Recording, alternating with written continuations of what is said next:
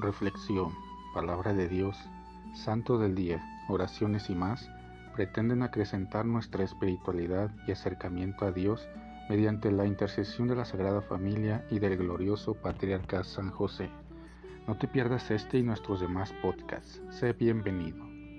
Ven Espíritu Santo poderoso, ven Espíritu Santo amoroso, ven Espíritu Santo amor del Padre y del Hijo Únenos al corazón de San José y de nuestra Madre María, poderosísima, para que unidos a sus corazones podamos entregarnos al Sagrado Corazón de Jesús.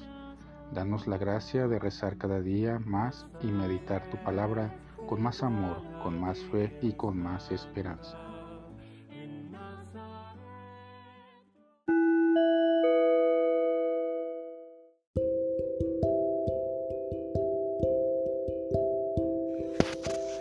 En aquel tiempo Jesús dijo a sus discípulos, Ustedes han oído que se dijo, ojo por ojo, diente por diente, pero yo les digo que hagan resistencia al hombre malo. Si alguno te golpea la mejilla derecha, preséntale también la izquierda. Al que te quiera demandar en juicio para quitarte la túnica, cédele también el manto. Si alguno te obliga a caminar mil pasos en su servicio, camina con él dos mil. Al que te pide, dale y al que quiere que le prestes, no le vuelvas la espalda. Han oído que se dijo, ama a tu prójimo y odia a tu enemigo. Yo en cambio les digo, amen a sus enemigos, hagan el bien a los que los odian y rueguen por los que los persiguen y calumnian, para que sean hijos de su Padre Celestial, que hace salir su sol sobre los buenos y los malos, y manda su lluvia sobre los justos y los injustos porque si ustedes aman a los que los aman, ¿qué recompensa merecen? ¿No hacen eso mismo los publicanos?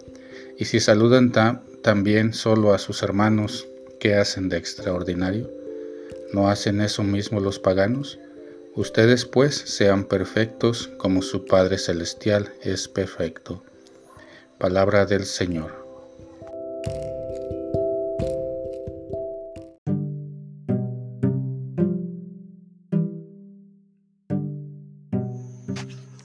Amar al enemigo.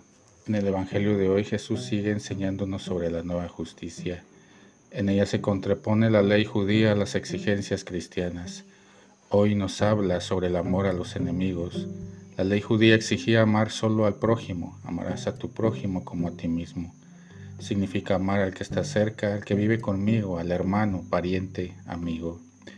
En cambio, el judío no está obligado a amar al que se encuentra lejos de él, lejos interior o exteriormente. Sobre todo, no ha de amar al enemigo personal, al enemigo de su pueblo, por ejemplo, pueblos vecinos hostiles, al enemigo de Dios.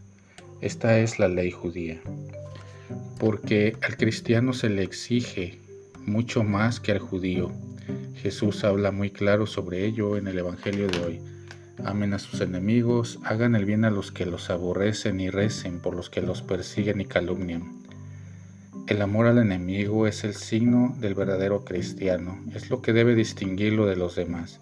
En eso tenemos que imitar a Dios Padre, que trata igual a buenos y malos, da sus dones a justos e injustos, no distingue entre santos y pecadores, porque todos son sus hijos queridos.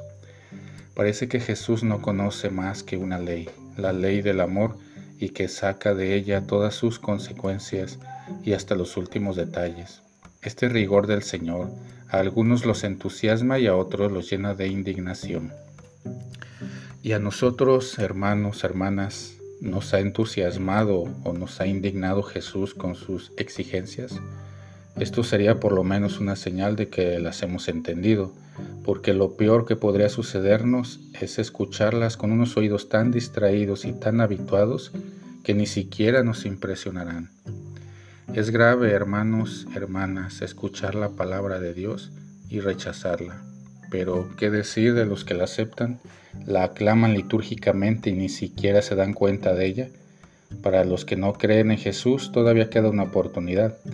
El futuro sigue abierto para ellos y pueden convertirse, pero ¿qué pasa con aquellos que se imaginan que creen y que, sin embargo, ni siquiera se les ocurre pensar que podrían y que deberían cambiar?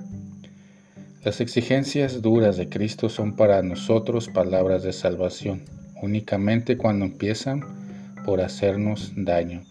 Amar a los enemigos cuando resulta ya tan difícil amar realmente a los que nos aman. Hacer el bien a los que nos odian cuando nos cuesta ya tanto poner buena cara a los que nos hacen el bien. Rezar por los que nos persiguen y calumnian si apenas nos tomamos tiempo para rezar por los nuestros. En cuanto a presentar la otra mejilla y ofrecerle nuestra camisa al que ya nos ha quitado el saco, no será una exageración que ninguna persona con sentido común piense practicar.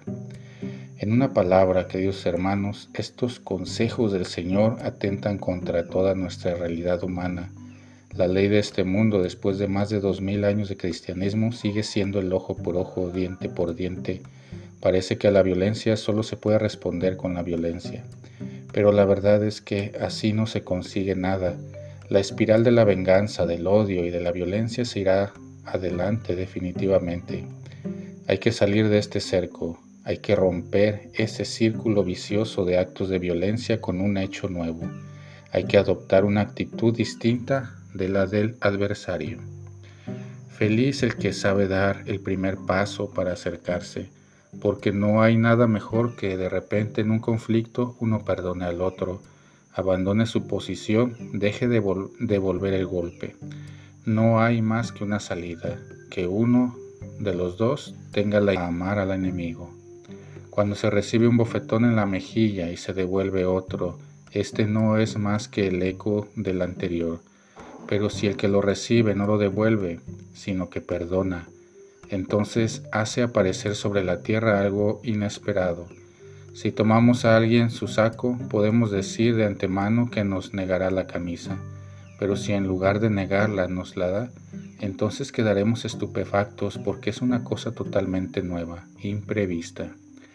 Lo que nos pide es hacer algo nuevo en nuestra vida, ser creadores en el amor, no dejarnos esclavizar por el pecado.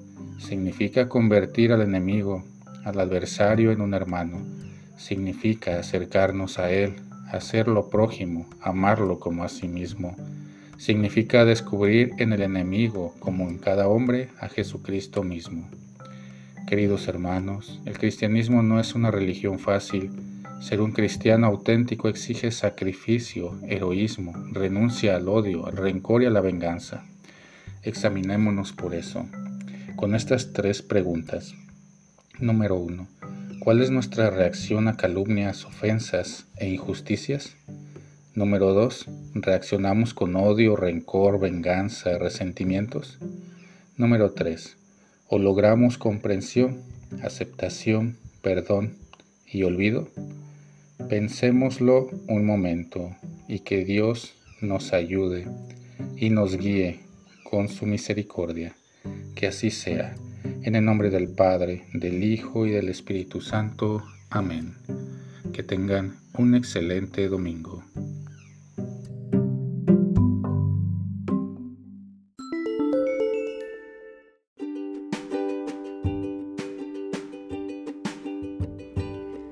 Boletín San José es un podcast diario.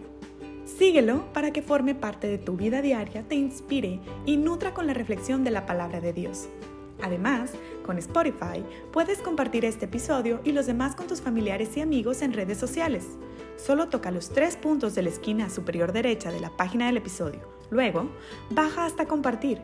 Selecciona la opción de la red social de tu preferencia y envíala a quien tú quieras. Así de fácil.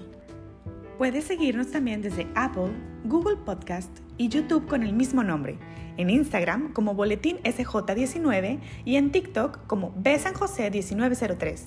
Interactúa con nosotros, comenta, danos like y contesta las preguntas que se hacen en algunos de nuestros podcasts al final de cada emisión. Ayúdanos a crecer compartiendo a más personas que necesiten de estas reflexiones y, por supuesto, con tus oraciones. Patriarca San José, bendice a nuestras familias y aumenta nuestra fe.